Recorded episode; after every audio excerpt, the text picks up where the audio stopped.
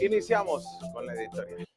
Ya sabes, siempre este es el primer espacio, el primer momento que tenemos de análisis entre ustedes que nos están viendo desde su hogar, en su trabajo, en la oficina, en su carro, en cualquier parte o quizá pues bueno, no solamente en Baja California, sino en cualquier parte del mundo.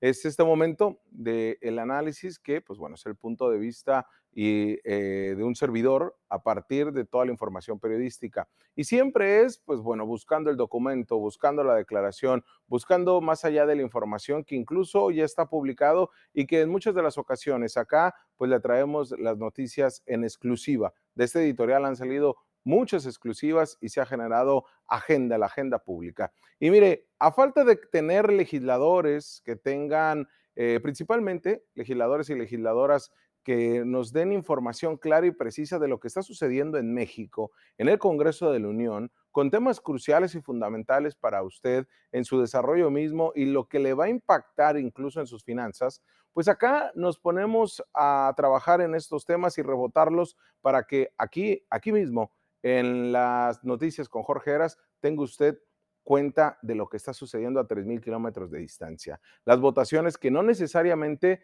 pues son las que lo van a beneficiar a usted.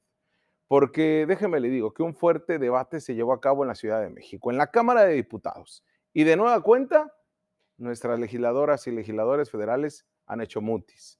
No explican ni rinden cuentas. No sabemos siquiera si acudieron a la sesión pero lo que nos queda claro es que no votaron en abstención ni en contra, a excepción de los del PAN. Pero estoy hablando de la iniciativa que fue modificada y aprobada, lo que ahora le llaman la cobranza delegada, y que le va a impactar a usted, trabajador. Que para muchos es que las, entidades bancarias y las pólizas o algún servicio de crédito te lo puedan descontar directamente de tu salario, hasta el 40% de tu salario. Usted me dirá, bueno, eras eso, ya me lo hacen. Pero acá viene un componente diferente.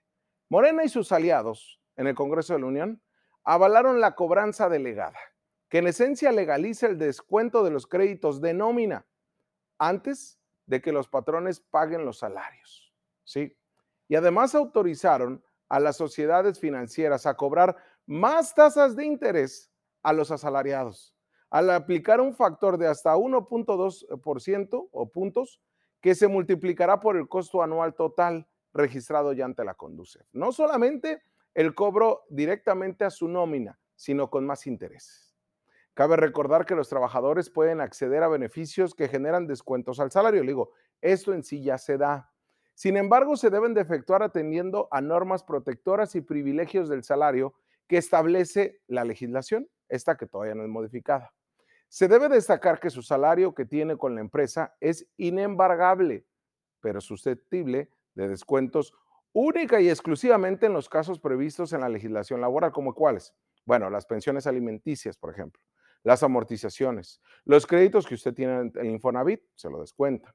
También el pago de deudas contraídas con el patrón por anticipo de salario, pagos en exceso, errores, alguna pérdida o averías, eh, cajas de ahorro que tenga también se lo descuentan vía nómina. Las cuotas sindicales también vía nómina. Y el pago a créditos de consumo garantizado también vía nómina. Pero es cierto que hay vacíos en la ley que son aprovechadas este, por el empleador y también incluso por el trabajador. Sin embargo, Morena vino a complicar esta situación sobre pretexto de otorgar herramientas jurídicas que beneficien al empleado. Usted juzgue con lo que le voy a decir. El dictamen que reforma tres diferentes leyes señala que una vez de haber obtenido un crédito, el empleado debe autorizar a su entidad empleadora, al patrón o empleador, a descontar de nómina mensual o quincenal una suma determinada hasta, hasta el 40% de su salario, de realizar pagos parciales o periódicos o el pago total de su préstamo ante la entidad financiera, llámese banco, tienda o alguna entidad le has eh, prestado un crédito. El dictamen enviado por el Senado desde hace un año a la Cámara de Diputados y que fue ya modificado en esta semana, específicamente el día de hoy, menciona que también podrá ser materia de libranza el pago fraccionado o a plazo de primas por póliza de seguros u otros servicios financieros que ofrezcan las entidades acreditantes. Tan controvertido es que Morena sacó adelante esta reforma a pesar de una rebelión interna en el mismo partido y de la advertencia de sus propios legisladores y legisladoras de que la nueva figura que le llaman o le llamarán cobranza delegada será una soga al cuello de los trabajadores.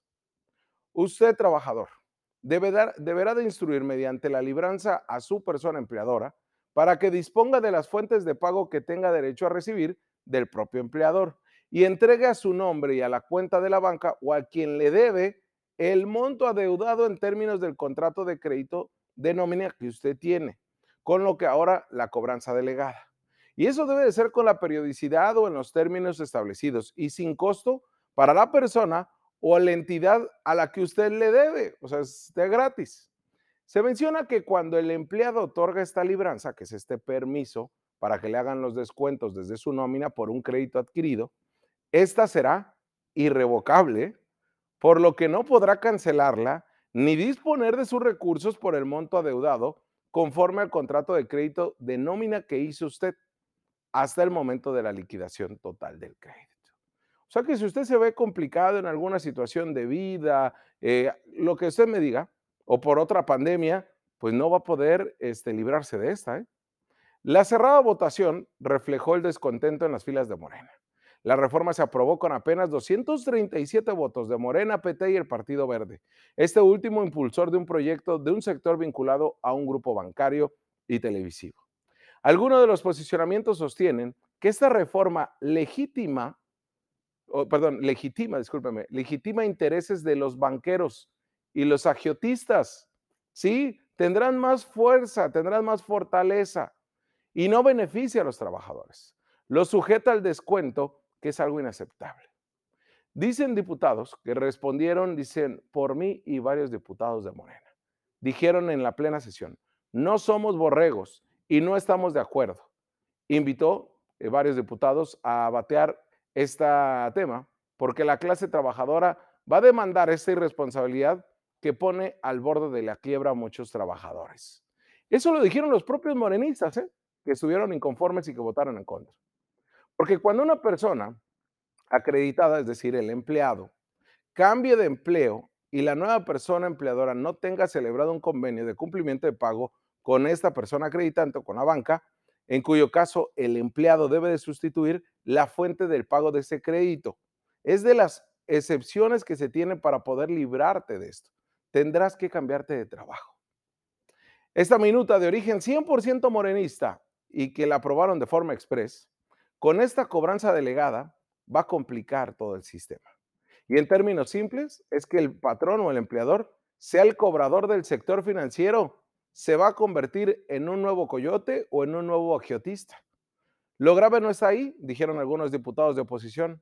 Lo grave, dicen, está en que se le descuenta al trabajador desde antes de que reciba su salario, el importe de los pagos de crédito que por ley le corresponden. Ya veremos qué nos informan nuestros diputados y diputadas federales, que no creo que mucho, pero al menos usted ya está enterado de lo que sucedió acá en las noticias con Jorge Heras. Continuamos.